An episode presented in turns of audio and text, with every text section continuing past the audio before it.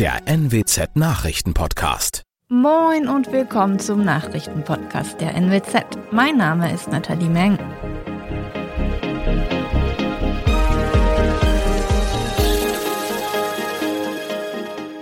Und das sind unsere regionalen Nachrichten des Tages.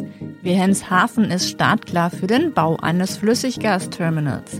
Landesaufnahmebehörde Niedersachsen bereitet sich auf Geflüchtete aus der Ukraine vor und die Deutsche Bahn investiert über eine Milliarde in Niedersachsen und Bremen. Die Stadt Wilhelmshaven ist startklar für den Bau eines Terminals für Flüssiggas. Oberbürgermeister Carsten Feist sagte am Montag, die Stadt sei gut aufgestellt, weil man nicht bei Null anfange. Bestehende Pläne würden jetzt reaktiviert und aktualisiert. Man wolle sie angesichts der geopolitischen Lage auch mit Geschwindigkeit und mit dem Bund und dem Land umsetzen. In Wilhelmshaven soll möglichst schnell eines von zwei Flüssiggasterminals in Deutschland entstehen. Dies kündigte Bundeskanzler Olaf Scholz am Sonntag als Reaktion auf den Krieg in der Ukraine und die Abhängigkeit Deutschlands von russischem Erdgas an. Wilhelmshavens Oberbürgermeister sagte über den Standort, die infrastrukturellen Voraussetzungen seien gut. Wilhelmshaven sei der einzige deutsche Tiefwasserhafen, verfüge über eine gute Hinterlandanbindung über Straße, Schiene und Wasser und über Speicherkavernen. Auch wenn alles sehr gut liefe, wäre aus Feists Sicht eine Inbetriebnahme jedoch wohl frühestens in zweieinhalb bis drei Jahren möglich. Die Landesaufnahmebehörde Niedersachsen bereitet sich auf die Ankunft von Geflüchteten aus der Ukraine vor. Wie die Behörde am Montag mitteilte, wurde unter anderem ein Krisenstab eingerichtet. Bisher seien aber noch keine Menschen aus dem Kriegsgebiet über offizielle Wege in Niedersachsen angekommen. Menschen aus der Ukraine dürften legal ohne Visum einreisen, sagte eine Sprecherin. Viele würden deshalb vermutlich zunächst versuchen, privat bei bereits in Deutschland lebenden Verwandten oder Freunden unterzukommen. Die Behörde prüfe aktuell, wie vorhandene Kapazitäten bestmöglich genutzt und wie die Kapazitäten erweitert werden könnten. Ankommende Geflüchtete aus der Ukraine werden derzeit zunächst in Bayern, Mecklenburg-Vorpommern und Nordrhein-Westfalen angehört. Die Deutsche Bahn will in diesem Jahr rund 1,1 Milliarden Euro in das Streckennetz und die Bahnhöfe in Niedersachsen und Bremen investieren. Mit dem Geld sollen unter anderem rund 190 Kilometer Gleise, 310 Weichen sowie sieben Brücken erneuert werden, sagte am Montag eine Bahnsprecherin. Außerdem packe die Bahn 60 Haltepunkte und Bahnhöfe an, darunter die Hauptbahnhöfe in Bremen, Hannover und Braunschweig. Ziel sei es, mehr Kapazität im Schienennetz zu schaffen. Noch bis April werde auf der Strecke Hamburg-Bremen-Osnabrück an Gleisen und Weichen gearbeitet. Zwischen Bremen und Bremerhaven stehen bis Oktober Arbeiten an der Leit- und Sicherungstechnik und an einer Eisenbahnbrücke in Bremerhaven an. Zu dem Milliardenprogramm gehört auch der Ausbau der Strecke zwischen Oldenburg und Wilhelmshaven. Zum Fahrplanwechsel am 11. Dezember sollen erstmals Personenzüge der neuen Regiobahnlinie 3 elektrisch in die Hafenstadt fahren. Gleiches gilt für Güterzüge. Das waren unsere Nachrichten aus der Region. Weitere aktuelle News aus dem Nordwesten finden Sie wie immer auf NWZ Online. Dort halten wir Sie auch über die Entwicklung zum Krieg in der Ukraine auf dem Laufenden. Und Aktuelles aus Deutschland und der Welt hören Sie jetzt von unseren Kolleginnen und Kollegen aus Berlin. Vielen Dank und einen schönen guten Morgen. Mein Name ist Nicole Markwald. Das sind heute unsere Themen aus Deutschland und der Welt. Die Angriffe Russlands auf die Ukraine gehen weiter. US-Präsident Joe Biden berät mit Verbündeten. Und wir schauen auf Putins nukleare Drohung. Erstmals seit Beginn des Krieges haben Russland und die Ukraine offiziell über ein Ende der Kampfhandlungen verhandelt. Einen Durchbruch gab es aber nicht. Die russischen Angriffe gingen auf Befehl von Präsident Wladimir Putin trotz der Gespräche weiter. Aus der Hauptstadt Kiew wurden am Abend heftige Explosionen gemeldet. Andreas Stein berichtet aus dem Gebiet Jitomir, westlich von Kiew. Andreas, wo bist du im Moment genau und wie kann man sich die Situation vorstellen, in der du dich befindest? Also wir sind vorgestern aus Kiew äh, rausgefahren ins Gebiet Jitomir und befinden uns jetzt etwa 100 Kilometer von dieser Gebietshauptstadt entfernt. Und wir sind auf einem kleinen Dorf äh, und hier ist alles ruhig. Allerdings haben wir mehrere Kampfflugzeuge gesehen und auch Hubschrauber. Also das ist das, was man hier vom Krieg live am Ende mitbekommt, wenn man jetzt nicht äh, Nachrichten schaut oder Nachrichten liest. Im Netz gibt es immer wieder auch Bilder von leeren Supermärkten. Wie ist die Lage? Werden Lebensmittel schon knapp? Dazu kann ich eigentlich kaum etwas sagen, weil als wir gefahren sind, war recht wenig Verkehr. Das heißt, auch die, die äh, tagsüber waren die, die Kontrollpunkte relativ lax. Also es wurde nur kurz äh, geschaut, wer, wer im Auto sitzt. An den Tankstellen, in denen es Sprit noch gab, waren längere Stangen, aber Geschäfte funktionierten ja, man konnte noch Dinge kaufen und man konnte sogar mit, mit Karte bezahlen. Jetzt hier im Dorf äh, sind viele Flüchtlinge inzwischen eingetroffen. Wir hatten ein, ein Geschäft, ein kurzes Gespräch mit einer Frau, die äh, ursprünglich aus, schon aus Donetsk geflohen ist, 2014 nach Kiew und jetzt von Kiew hierher ins Dorf ihrer Eltern. Und ihr Mann ist jetzt in Kiew und bereitet sich auf die Verteidigung der Stadt vor. Was erlebst du mit den Menschen vor Ort? Wie gehen die mit der aktuellen Lage um? Natürlich sind hier alle, alle Menschen ständig auf der Suche nach neuen Nachrichten, teilen Informationen, was passiert ist, vor allen Dingen halt im Kampfgebiet. In unserer Unterkunft ist halt auch eine Familie, deren Mutter in Hostemel sitzt, immer noch. Sie haben viele Bekannte in Butscha, das sind hart umkämpfte Orte und naja, sie teilen halt die Informationen, was alles schon zerstört ist und fragen sich, ob sie überhaupt noch jemals da in eine Stadt zurückkehren können, weil die Zerstörungen schon immens sind, ja. Die ersten Friedensverhandlungen sind ohne ein Ergebnis zu Ende gegangen. Hohe Erwartungen hatte es vorab vor allem auf der ukrainischen Seite nicht gegeben.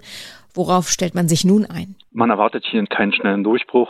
Eigentlich die Bereitschaft zu Zugeständnissen gibt es keine.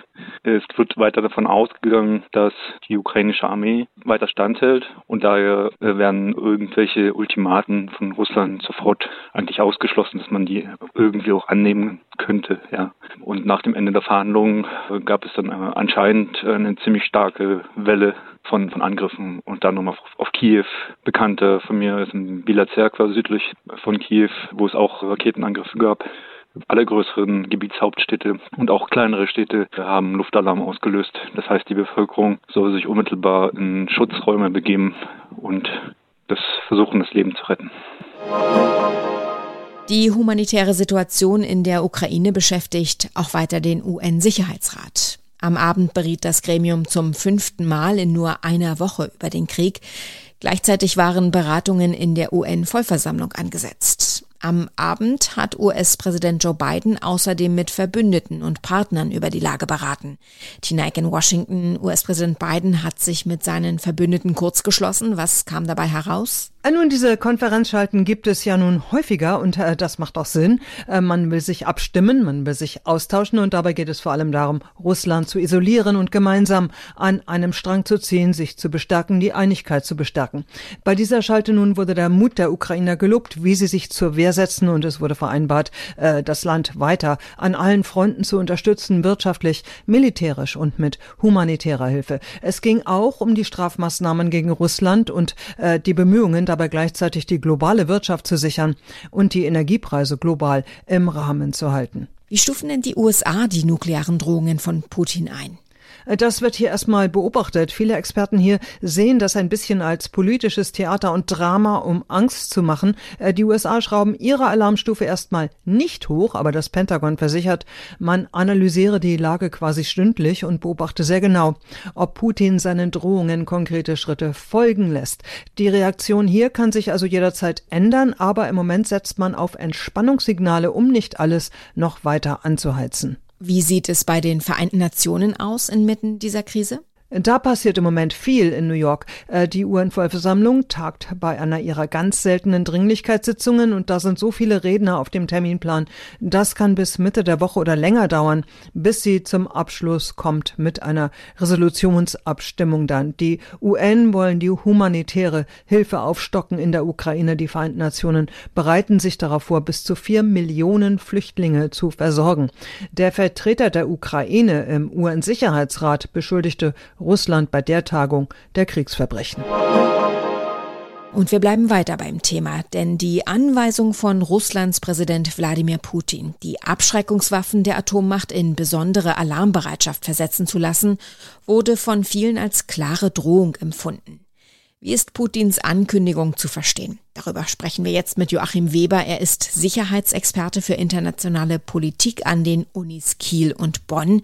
Herr Weber, ist Putins Atomalarmbereitschaft aus Ihrer Sicht nur Drohgebärde? Ja, aus meiner Sicht in der Tat Drohgebärde. Putin steht mit dem Rücken zur Wand. Er hat sich selbst in diese Position manövriert.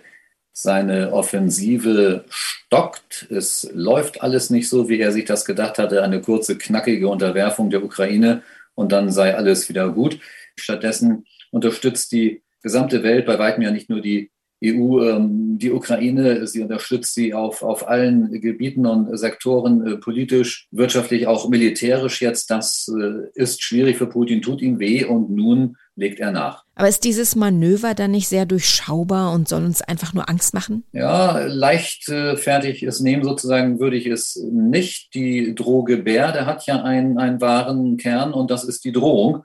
Und das ist ein, ein ziemlich dicker Knüppel. Den echten Politprofis wird er damit einen begrenzten Schrecken einjagen, wiewohl man es dennoch ernst nehmen sollte aber es zielt vor allen Dingen auf die Öffentlichkeit. Die Menschen sollen Angst bekommen. Die Menschen haben auch Angst teilweise. Das merke ich aus ganz vielen Gesprächen, Anfragen, Rückmeldungen, die auch bei mir auflaufen und bei vielen anderen Stellen mehr. Schauen wir doch mal drauf.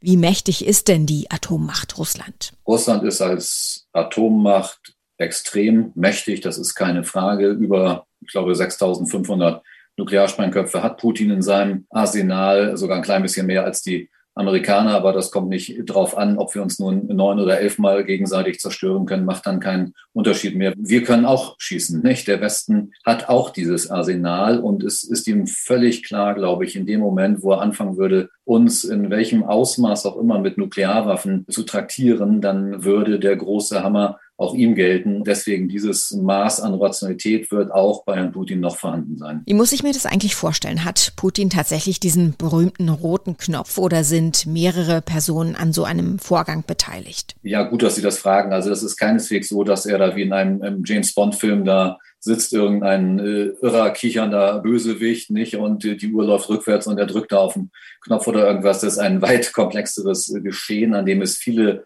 Beteiligte gibt. Ich fürchte zwar, dass er so die oberste Entscheidungsebene so unter seiner Kontrolle hat, dass ich da gar nicht mehr sicher bin, ob irgendeiner sagen würde, das mache ich nicht. Aber auf jeden Fall es ist ein, ein komplexes Geschehen mit vielen Beteiligten, die Freigaben dieser Codes und so weiter, ein, ein ganz formalisiertes Verfahren. Aber am Ende des Tages ist Putin der politische Entscheider.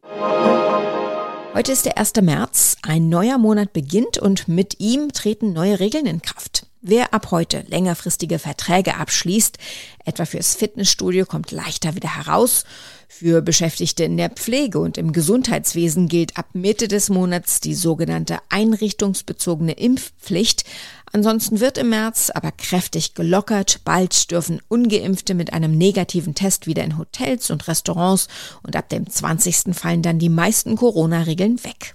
Thomas Thonfeld in Berlin. Heute tritt ein weiterer Teil des Gesetzes für faire Verbraucherverträge in Kraft, nämlich dass man schneller wieder aus Verträgen herauskommt, die sich stillschweigend verlängert haben. Für welche Verträge gilt das? Also das gilt ab heute zum Beispiel für Verträge mit Streamingdiensten, für regelmäßige Warenlieferungen und Dienstleistungen, für Zeitungsabos oder auch Fitnessstudios. Wenn man also die Kündigung verpennt hat und der Vertrag sich dann stillschweigend meist ja um ein Jahr verlängert hat, dann kann man das jetzt jederzeit wieder kündigen mit einer Frist von vier Wochen. Deutlich besser also als bisher, als man keine Chance hatte, aus solchen Verträgen schnell wieder rauszukommen. Die Regelung gilt aber nur für die Verträge, die ab jetzt geschlossen werden, nicht für Altverträge. Dann schauen wir mal auf die Corona-Regelungen, die werden schrittweise gelockert jetzt im März. Es geht los, dass man sich wieder treffen darf ohne Begrenzung. Zunächst aber nur für Genesene und Geimpfte. Dann Shopping ohne Nachweise. Ab dem vierten gibt es ja auch Erleichterungen für Restaurants und Hotels. Es dürfen auch wieder mehr Leute in Hallen und Stadien. Richtig, Stadien, die dürfen dann wieder zu drei Viertel gefüllt werden, maximal aber mit 25.000 Zuschauern. Für Hallen gilt eine Obergrenze von 6.000.